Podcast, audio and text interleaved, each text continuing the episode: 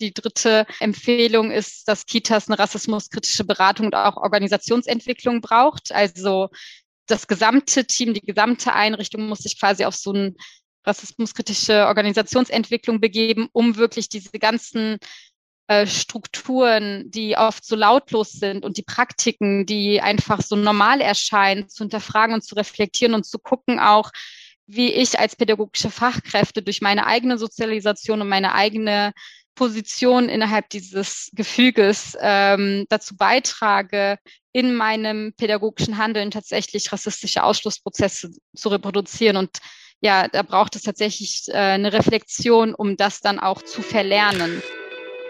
Willkommen zum Podcast Melting Pot. Migration im Dialog.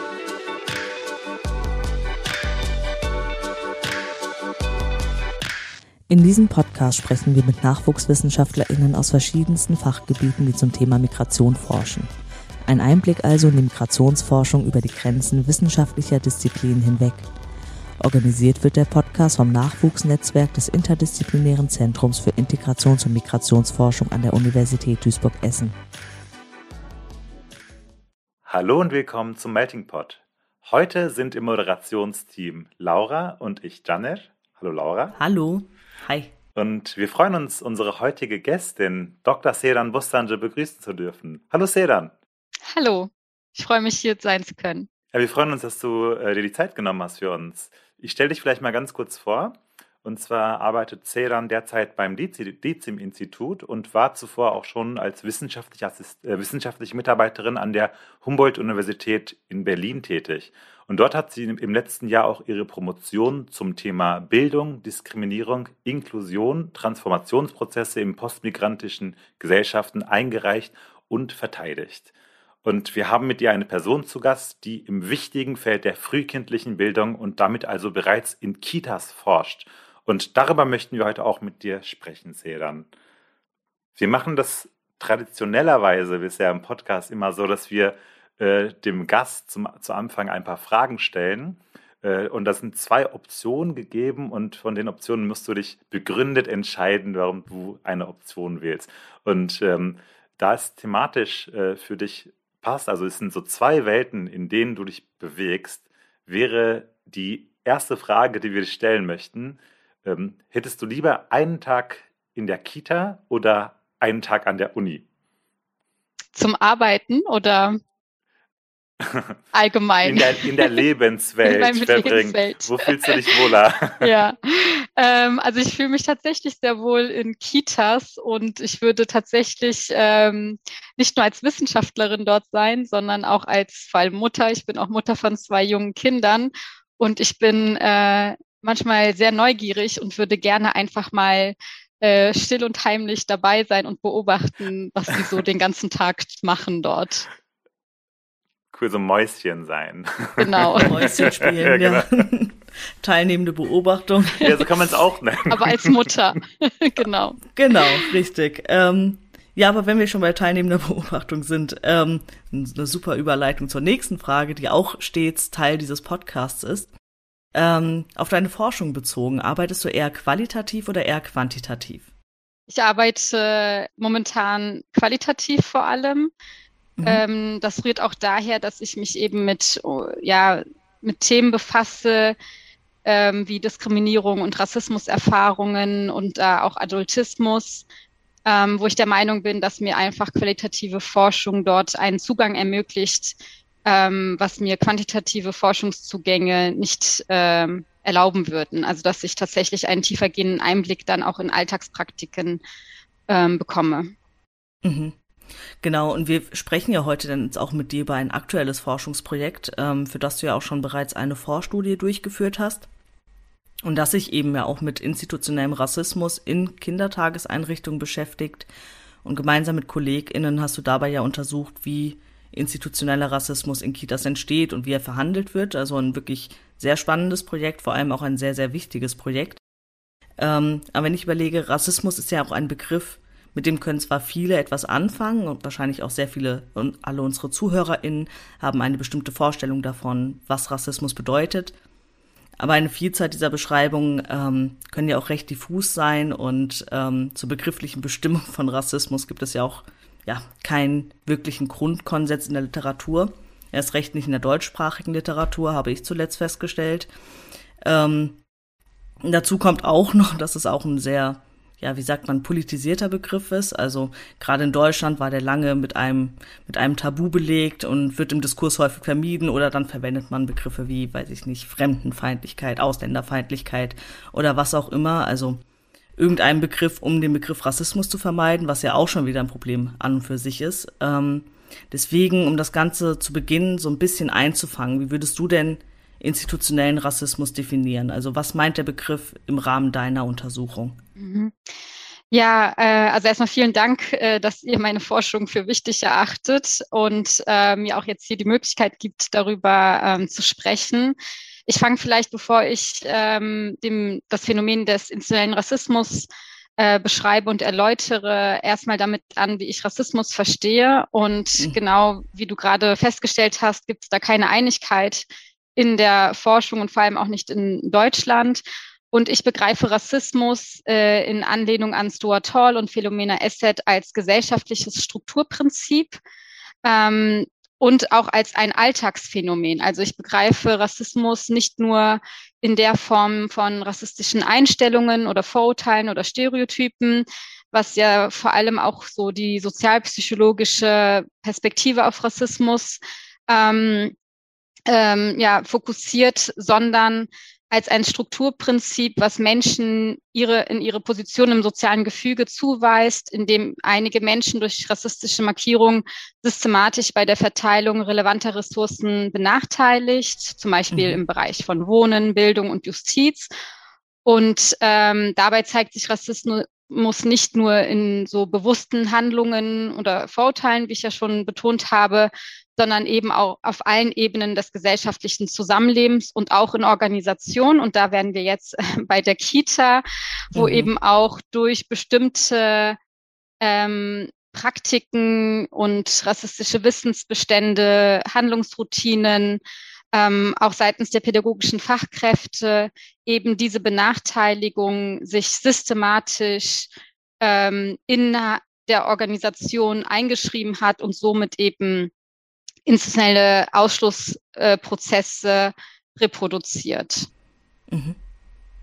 Genau, und der Pilotstudie, die ich auch eben schon angesprochen habe, ähm, in der ihr euch dann mit institutionellem Rassismus eben in der Kita befasst, ähm, Womit beschäftigt ihr euch da genau? Was war das Erkenntnisinteresse dieser Studie, die ihr durchgeführt habt? Ja, also vielleicht zunächst einmal, es war eine Kurzstudie, das mhm. heißt eine Pilotstudie mit nicht langer Laufzeit, ähm, welches Teil des Rassismusmonitors am DECIM angesiedelt ist.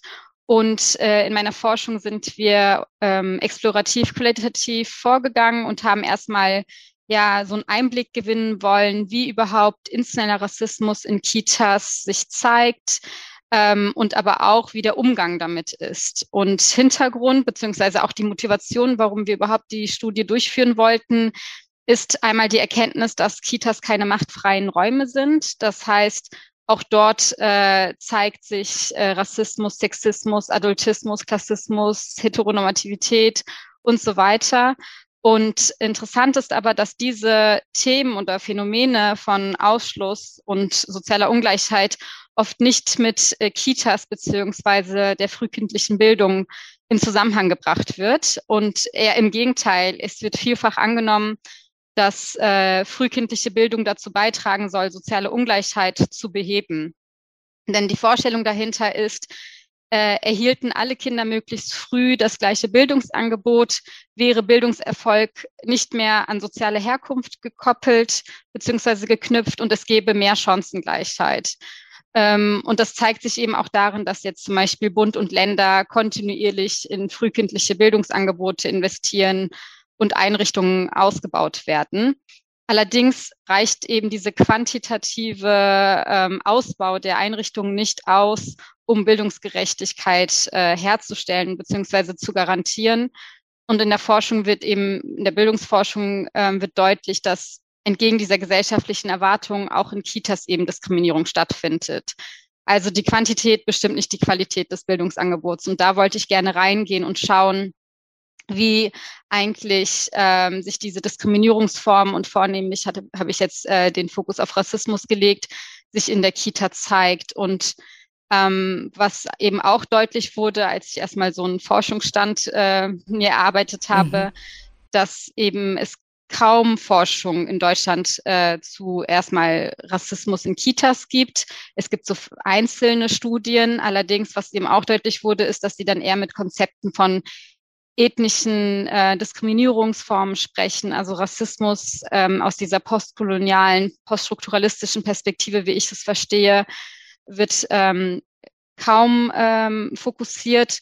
Und was auch deutlich wurde, ist, dass es auch kaum Erkenntnisse gibt, ähm, wie eigentlich Familien mit diesen Rassismuserfahrungen im frühkindlichen Bildungsbereich umgehen und wodurch diese diskriminierenden Strukturen in Kitas auch aufrechterhalten werden. Und da habe ich dann meinen Forschungsschwerpunkt gelegt und habe quasi in drei Schritten ähm, ja diese Forschungsfragen ähm, mich angenähert und dabei geschaut, welche Praktiken und Routinen einzelne Familien in frühkindlichen Bildungseinrichtungen als rassistisch überhaupt erstmal deuten, welche Strategien einzelne Familien nutzen, um mit diesen Ausschlussmechanismen umzugehen und äh, als letztes, wie diese Strategien hinsichtlich der Veränderung beziehungsweise aber auch Verstetigung von institutionellem Rassismus zu bewerten sind.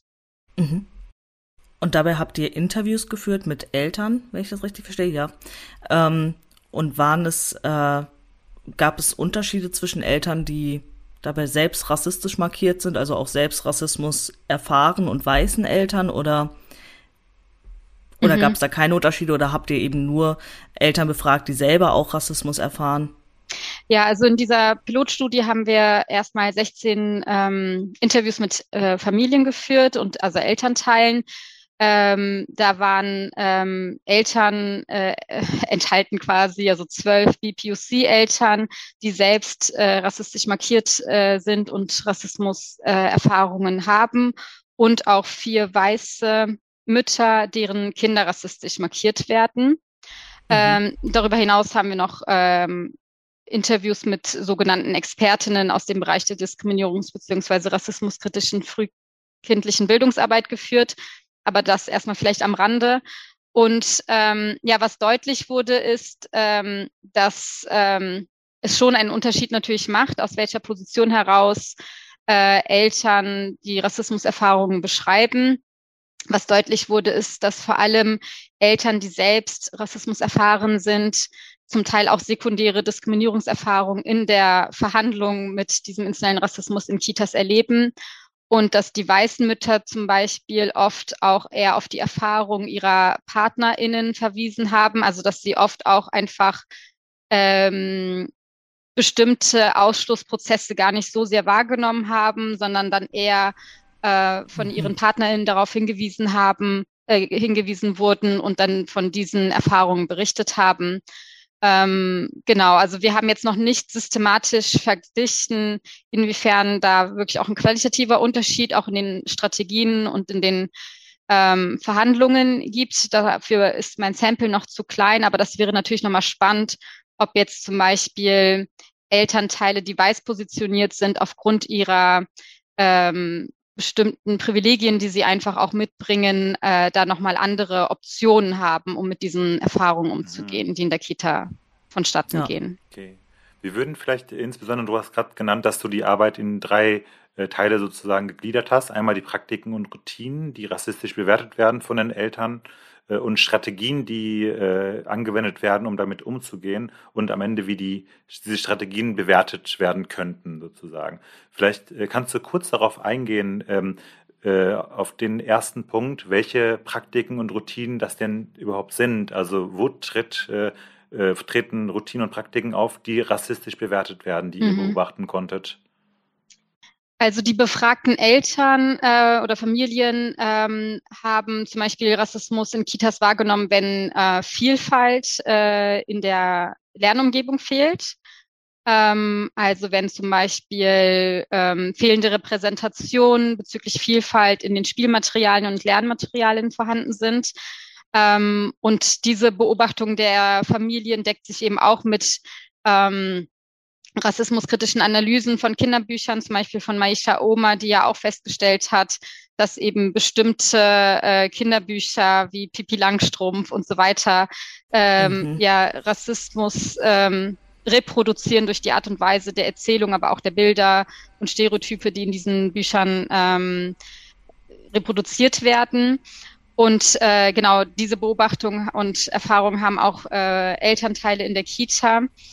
Ähm, es gibt leider keine äh, quantitative Forschung oder repräsentative Forschung, die wirklich mal darauf äh, oder die deutlich macht, inwiefern es dort, ähm, also inwiefern Kitas tatsächlich ähm, eine Unterrepräsentation in der Repräsentation von Vielfalt hat. Also das wäre tatsächlich nochmal mhm. spannend zu forschen, quantitativ zu gucken, systematisch, äh, wie sind die Kitas eigentlich äh, ausgestattet. Gibt es vielfältige äh, Puppen zum Beispiel, die unterschiedliche Hauttöne haben? Welche ähm, allein auch in den, in der, es gibt ja auch dieses eine Buch, Gib mir mal die Hautfarbe. Ich weiß nicht, ob ihr das kennt. Ähm, das ist äh, kürzlich neu erschienen ähm, und es gibt so Einblick, wie man mit Kindern über Rassismus sprechen kann. Aber das verdeutlicht eben ah. auch, dass eben auch durch so äh, Buntstifte wie die Hautfarbe eben auch rassistisches Wissen in den Kitas äh, ähm, ja reproduziert wird. Und äh, ja, und zum anderen zeigt sich eben auch, äh, institutioneller Rassismus durch rassistische Wissensbestände, die natürlich auch pädagogische Fachkräfte in ihrem Handeln ähm, sich daran orientieren oder hervorrufen, wenn zum Beispiel und vor allem zur Pandemiezeit gab es ja nochmal einen, einen eklatanten Personalmangel in den Kitas. Mhm. Und da haben uns zum Beispiel, hat uns eine Mutter erzählt, dass sie dann ähm, äh, auch aufgerufen wird, äh, beziehungsweise darum gebeten wird, dass sie doch ihr Kind früher abholen solle, ähm, mit der Begründung, dass muslimische Mütter ja nicht arbeiten und deswegen sie ihre Kinder als erstes abholen sollten. Und äh, ja, das schon sehr direkt. Äh, genau, sehr direkt. Ja. genau, mhm. wo eben das muslimisch sein mhm. mit bestimmten ähm, ja sexistischen Annahmen einfach auch ähm, mhm. gekoppelt werden. Oder auch zum Beispiel, dass ähm, Kinder, die, also eine Mutter hat uns zum Beispiel berichtet, dass als ihr Sohn nicht den äh, Tisch abwischen äh, wollte, dann äh, die pädagogische Fachkraft das Kind als Macho oder Pascha betitelt äh, hat. Und dann wurde die Mutter zum Beispiel zu einem Elterngespräch eingeladen und sie sollte sich zu Genderfragen positionieren. Also das sind alles Mütter, die muslimisch markiert sind, egal ob sie jetzt äh, die Religion praktizieren oder nicht, aber allein ähm, die Annahme, dass sie muslimisch sein, führt mhm. manchmal eben dazu, dass solche äh, Praktiken in der Kita eben zum Vorschein kommen können. Mhm. Mhm. Und, und was sind dann äh, die Strategien, die die Eltern denn angewendet haben, um mit solchen Zuständen umzugehen? Ähm, ja, also äh, das war sehr heterogen natürlich. Ähm, ich habe so fünf Strategien herausgearbeitet, äh, ähm, was so hervorgestochen hat äh, von meinem Datenmaterial. Und ähm, also eine Möglichkeit, die Eltern anwenden, um mit dieser rassistischen Ordnung umzugehen, ist, äh, das habe ich jetzt Hacking genannt. Das heißt, äh, so eine Art äh, kreatives Wenden der rassistischen äh, Ordnung äh, so, ähm, zum eigenen Vorteil, weil man antizipiert, dass man eventuell ähm, Diskriminierung erfahren könnte. Und äh, um es mal plakativ zu verdeutlichen, hat zum Beispiel äh, eine Mutter bei der Kita-Anmeldung ihre Herkunft, ihre Religion und ähm, ja andere Aspekte ihrer Identität verschwiegen, weil sie befürchtet hat, aufgrund dieser benachteiligt äh, zu werden hm. und hat sich dann tatsächlich auch erst, nachdem sie die Zusage schriftlich erhalten hat und wenn es als es dann darum ging, diesen Kita-Vertrag zu unterschreiben, erst gezeigt, weil sie einfach antizipiert mhm. hat, dass das Spannend. eben zur Diskriminierung ja. führen kann. Das, genau das beobachte ich auch im Freundes- und Bekanntenkreis, wenn es um Wohnungssuche geht. Ja. Also, inter interessant, ja. Okay. Genau, und gerade Kitas sind tatsächlich ähnlich wie Wohnungen auch, vor allem in der Großstadt. Und ich habe ja in Berlin hm. äh, geforscht, äh, ein sehr umkämpftes Feld. Es gibt einen großen hm. Kita-Platzmangel. Und äh, Kitas haben zum Teil da dann auch die Macht zu entscheiden, mit wem sie gerne zusammenarbeiten wollen. Also die ganze Anmeldeverfahren ist sehr untransparent. Es gibt zwar Wartelisten, aber es ist gar nicht so richtig klar, wer dann wie darüber entscheidet oder ob es da so ein transparentes Punktesystem gibt, wer dann vorrücken kann, nachrücken und so weiter. Äh, und da wird das dann eben auch nochmal, äh, mhm. ja, kommt es eben zu Konflikten. Ja, und die andere Strategie ist äh, ganz klassisch die Intervention. Also, dass Eltern, wenn sie dann Rassismus ähm, in der Kita wahrnehmen, eben Veränderungsprozesse anstoßen wollen, ähm, indem sie eben diese rassistischen Momente benennen und auch teilweise auch tatsächlich äh, sehr kreativ Lösungen aufzeigen. Ähm, und ähm, ja, somit dann auch Gespräche mit den ErzieherInnen äh, suchen und auf diese Diskriminierungserfahrung hinweisen. Mhm. Ähm, genau, und äh, ja, wie dann darauf reagiert wird, kann ich vielleicht nochmal gleich dazu kommen. Die hm. nächste Strategie ist die Schadensbegrenzung, so habe ich das genannt. Das heißt, ähm, wenn ja Hacking oder Intervention nicht funktioniert, gehen Eltern in so eine Art Schadensbegrenzung über. Das heißt, sie versuchen außerhalb der Kita diese Rassismuserfahrungen ähm, ja mit ihren Kindern zu besprechen so sagt zum Beispiel eine Mutter, dass sie ja versucht, alles Mögliche zu Hause auszugleichen und sie findet es enorm, wie die Kita ihr Kind prägt und es ist unglaublich viel Arbeit, immer wieder dann auch dagegen zu argumentieren und diese äh, ja rassistische gesellschaftliche Ordnung quasi, die das Kind ja immer wieder äh, damit konfrontiert wird oder es ihr herangetragen wird, dann auch andere Sichtweisen ähm, zu ermöglichen, das Kind dann quasi im privaten Raum zu empowern. Was ich auch interessant fand, ist die Strategie auch des Herunterspielens. Also es gab auch Eltern in einem Sample, die zum Beispiel äh, rassistische Erfahrungen oder Situationen auch zum Teil verharmlosten oder auch mhm. leugneten, dass es überhaupt äh, eine rassistische Diskriminierung ist. Ähm, und ja, diese Strategie geht, glaube ich, auch mit einem gewissen Grad an Konformität einher, dass eben Eltern mhm. nicht auffallen wollen oder eventuell auch die vermeintlich gute Beziehung nicht gefährden wollen oder sogar auch den Betreuungsplatz nicht gefährden wollen. Ähm, und das finde ich sehr spannend, ähm, dass dann Eltern eher es dann nicht thematisieren. Ja, interessant, ja. Ja, und die letzte Strategie, die wahrscheinlich sehr logisch erscheint, ist die Exit-Strategie. Äh, sie mhm. erscheint, finde ich, daher logisch, dass wenn Rassismus, erfähr, äh, Rassismus in der Kita passiert und mein Kind davon ähm, betroffen ist, äh, finde ich, klingt es sehr logisch, dass man das Kind dann dort abmeldet. Hm. Aber es war tatsächlich eher eine Strategie, die quasi als letzter Schritt angewendet wird, wenn die alle anderen Bemühungen nicht ähm, gefruchtet haben. Hm. Und auch hier sieht man wieder auch das Abhängigkeitsverhältnis von den ähm, Familien gegenüber der Kita, bei zeitgleichem hohem Kita-Platzmangel ist es natürlich schwierig, dann zu sagen, ich melde jetzt mein Kind ab, wenn man eben nicht weiß, ob man danach mhm. noch einen Betreuungsplatz bekommt. Oder aber auch, weil viele Familien gar nicht sicher gehen können, dass es in einer anderen Kita hm. es zu weniger Diskriminierung kommt. Ähm, daher fand diese Strategie jetzt nicht so oft statt, obwohl sie sehr logisch eigentlich erscheint, ja. weil man ja das Kind davor auch schützen möchte. Absolut, als Ultima Ratio quasi, ja. Ja. Hm. Und äh, wie war das? Wie reagieren die äh, Kitas dann auf diese Intervention der ähm, Eltern, wenn das sozusagen wirklich auch offen kommuniziert wird und angesprochen wird? Konnte da was Bestimmtes beobachtet werden? Mhm. Ja, auch das ist natürlich sehr unterschiedlich. Da habe ich mhm. ähm, vier Strategien jetzt herausgearbeitet. Und ich muss sagen, dass ich natürlich jetzt ähm, diese Ergebnisse sind äh, so einzuordnen, dass es jetzt erstmal nur eine Perspektive, und zwar die Perspektive der Eltern berücksichtigt. Mhm. Was noch aussteht, ist, dass ich äh, sehr gerne noch ethnografische Feldbeobachtungen machen möchte ähm, und auch nochmal mit den pädagogischen Fachkräften und Leitungskräften wie auch der Trägerebene noch Interviews führen möchte. Das äh, steht noch aus. Das heißt, äh, die Ergebnisse, die ich jetzt hier präsentiere, sind unter der Perspektive äh, einzuordnen. Das ist die Perspektive mhm der Eltern und Familien ist. Und mhm. ähm, genau, also die vier Strategien, die ich herausgearbeitet habe, sind zum einen äh, eine Form von ambivalenten Diversity Management, habe ich das äh, genannt. Ähm, das wird dann deutlich, also ich kann mal vielleicht plakativ das verdeutlichen, dass eine Mutter zum Beispiel gesagt hat, dass sie mehrmals gefragt hat, ob in der Kita etwas zu Antirassismus gemacht werden könne und die mhm. Antwort war, wir haben jetzt ganz viel und jetzt steht da erst einmal Gender obendrauf. Ah. Und mhm. die sind jetzt seit mhm. fast drei Jahren dort und Rassismus kam nie als Thema.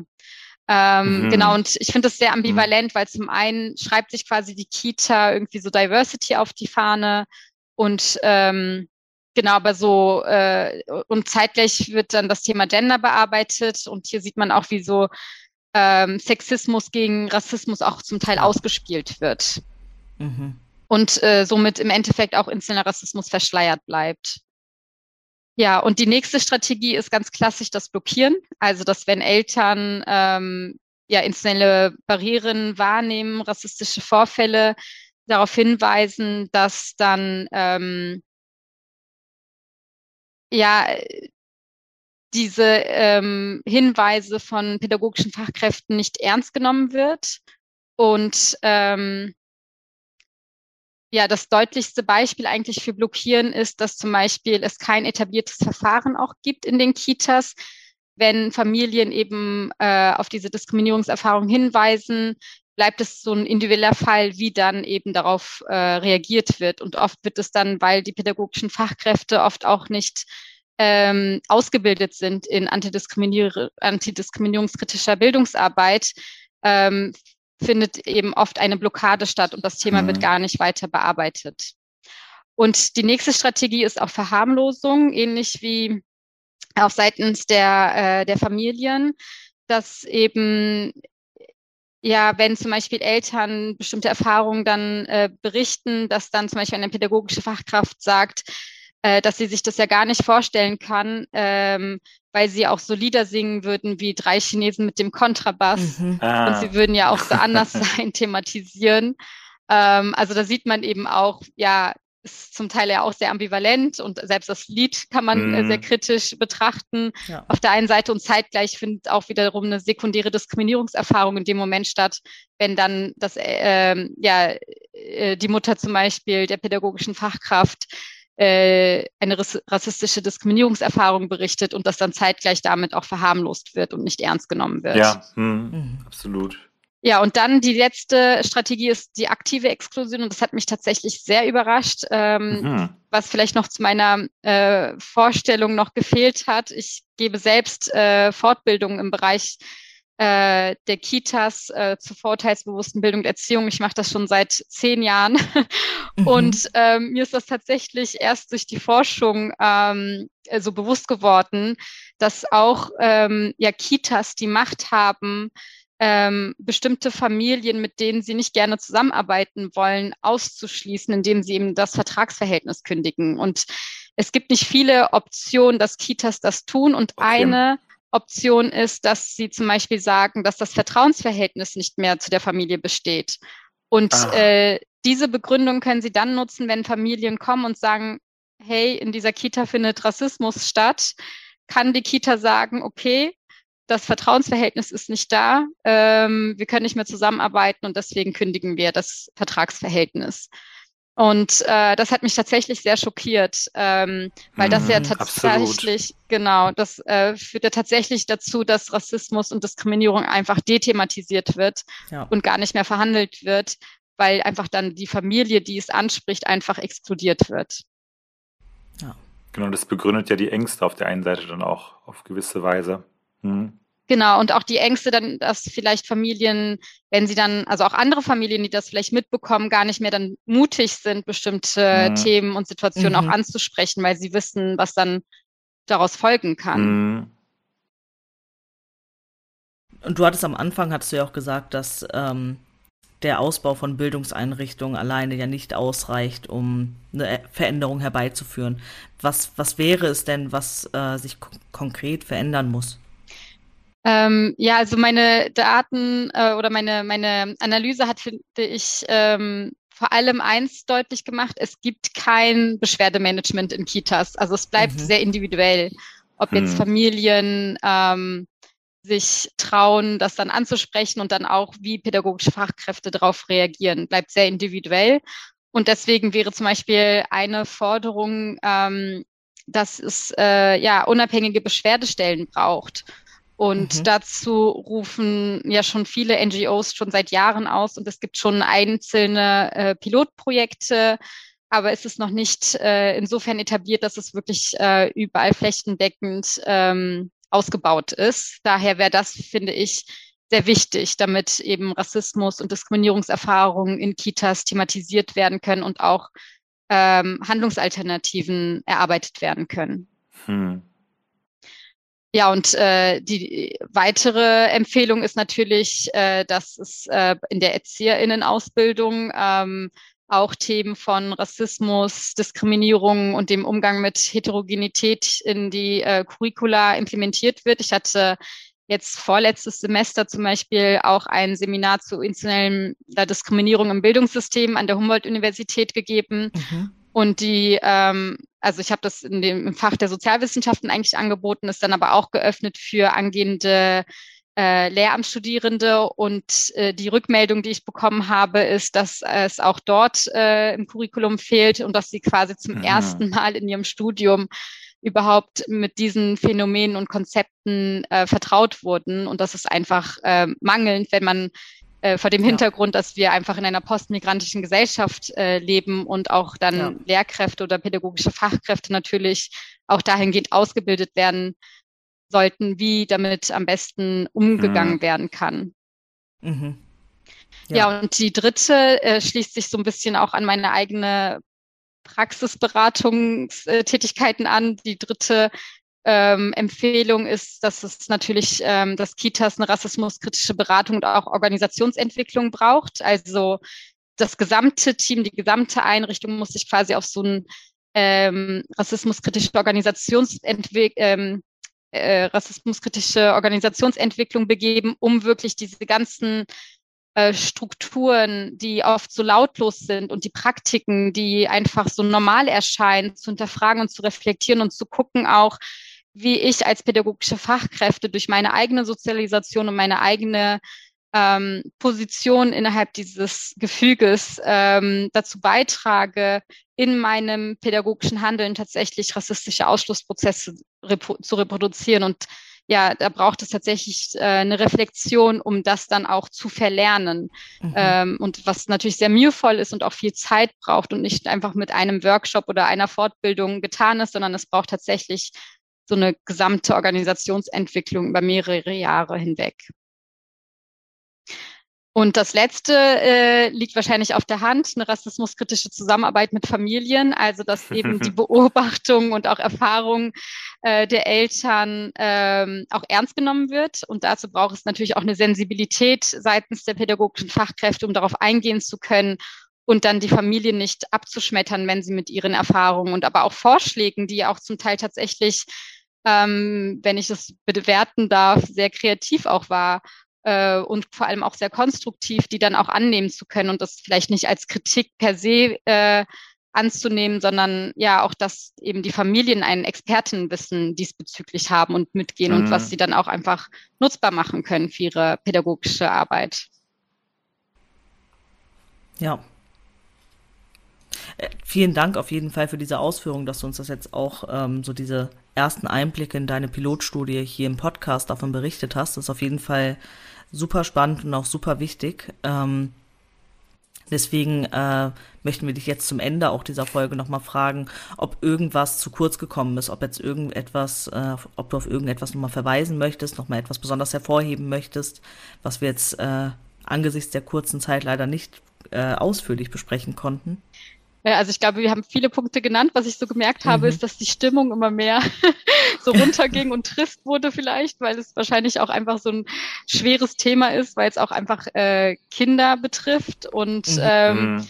ja, äh, das war tatsächlich auch so ein bisschen die Atmosphäre in den Interviews, die ich geführt habe ähm, wo ich manchmal auch gedacht habe, oh mein Gott, die Eltern ähm, haben so wenig äh, Exit-Option aus dieser mhm. ähm, Situation herauszukommen. Und das tut mir natürlich sehr leid. Und äh, deswegen macht das, finde ich, nochmal äh, so, ja, diese Forschung vielleicht so wichtig und ähm, und äh, es war, wie gesagt, aber nur eine Pilotstudie und es, wir, also ich finde, in Deutschland äh, ist da ein großer Mangel an Daten und auch an wissenschaftlichen, empirischen Erkenntnissen, wie wirklich mhm. jetzt sich Diskriminierung in diesem frühkindlichen Bildungsbereich zeigt und sich manifestiert.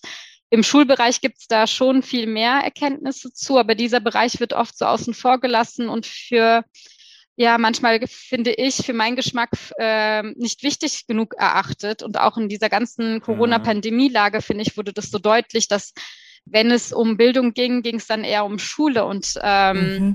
Ja. Und ich finde, Bildung ja. äh, beginnt eben schon ab äh, dem ersten Lebenstag äh, und die Kita als Institution ist da eben auch total wichtig, weil Kinder dort mhm. eben ähm, als ja erste Sozialisationsinstanz quasi äh, außerhalb der Familie wichtige Botschaften über sich und über andere und über die Welt erlernen. Und daher ist es umso wichtiger ja. zu gucken, ja, was für ähm, Botschaften sende ich in meiner Organisation den Kindern aus und inwiefern ist dann die mhm. Kita auch daran beteiligt, dass äh, Privilegium, Privilegierung oder Deprivilegierung oder auch vielleicht ähm, ja Empathie und so weiter gefördert wird oder nicht gefördert mhm. wird. Genau, und das wären so meine abschließenden Worte.